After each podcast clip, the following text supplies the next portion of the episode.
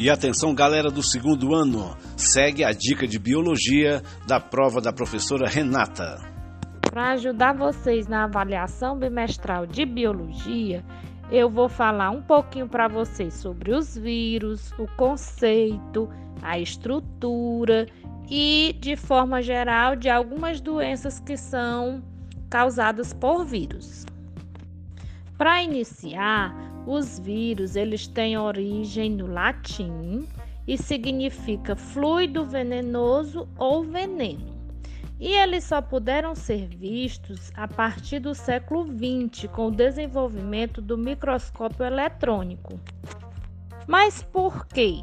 Porque eles são extremamente pequenos. Para vocês terem uma ideia, vocês imaginem aí um metro, peguem esse metro e dividam por um bilhão. Pensaram? Então, imaginem aí como esses vírus são pequenos. Por isso, eles só podem ser observados, ser vistos ao microscópio eletrônico, que aumenta cerca de até aproximadamente um milhão de vezes o que você está observando.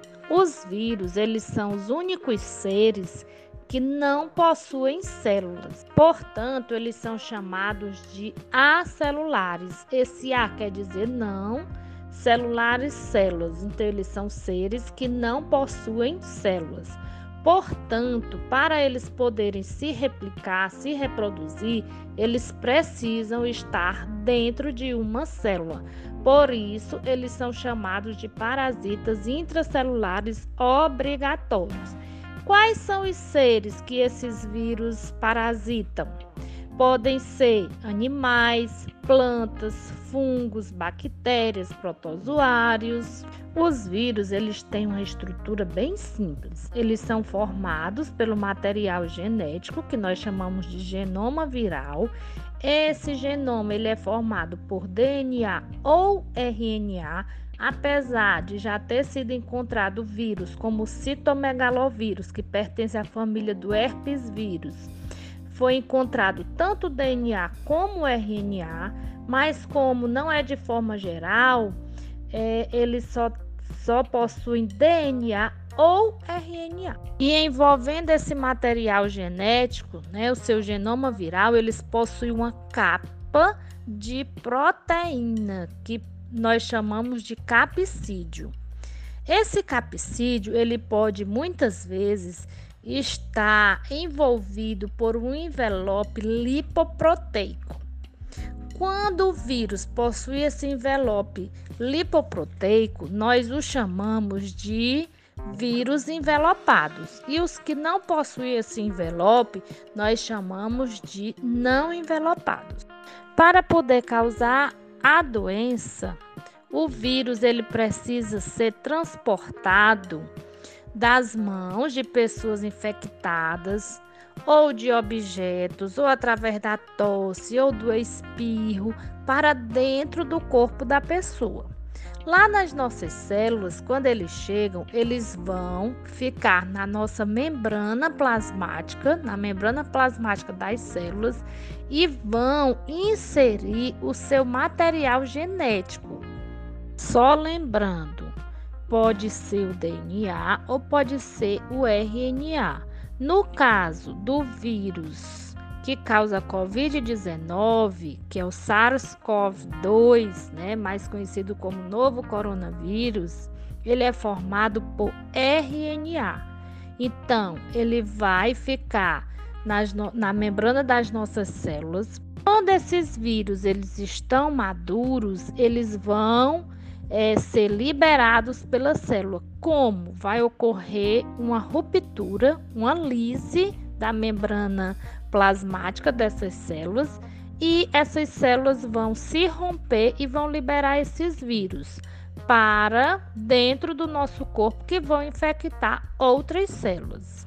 Esse processo reprodutivo nós chamamos de ciclo lítico, em que ocorre a morte das células. Por que, que elas morrem? Porque elas se rompem e a célula não, agu não aguenta e morre. Há um outro tipo de ciclo que, em que o vírus ele se replica, é o ciclo lisogênico. Nesse ciclo, o DNA do vírus ele apenas se integra ao da célula hospedeira. E ele vai conseguir se reproduzir juntamente com aquela célula que ele hospedou. Como nós falamos, os vírus eles são parasitas intracelulares obrigatórios. Então, para poder se replicar ou se reproduzir, eles precisam estar dentro de uma célula.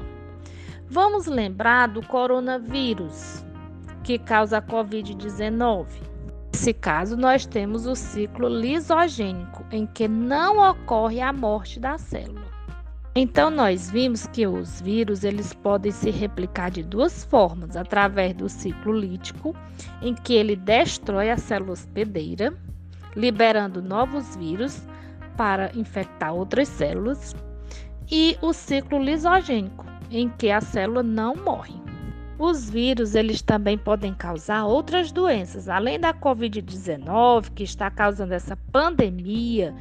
Os vírus eles podem causar também a gripe, resfriado, raiva, dengue, zika, chikungunya, febre amarela, hepatites, HPV, herpes, AIDS, Dessas doenças, nós podemos destacar aquelas que são transmitidas por tosse, espirro, através de objetos contaminados. Quais são essas doenças? A gripe, o resfriado, a Covid-19. Depois que ele se replica, ele vai ser liberado para infectar outras células, mas a célula que o hospedou, ela não morre. Por mordida ou lambedura, nós temos a raiva. Já a hepatite B, HPV, herpes genital, AIDS, elas são transmitidas através de relações sexuais com pessoas infectadas e que não se protegeram, que não usaram camisinha, por exemplo para se proteger das ISTs, né, que são as infecções sexualmente transmissíveis, como HPV, o herpes genital, a AIDS.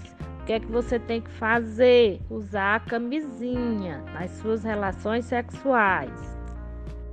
Vale lembrar para vocês também que a AIDS, ela é uma doença que não tem cura de forma geral, mas ela tem tratamento e a pessoa que tem o HIV, ela pode diminuir as cópias desses vírus, né, no seu corpo, usando medicamentos que são os antirretrovirais. Esses medicamentos, eles inibem uma enzima chamada transcriptase reversa.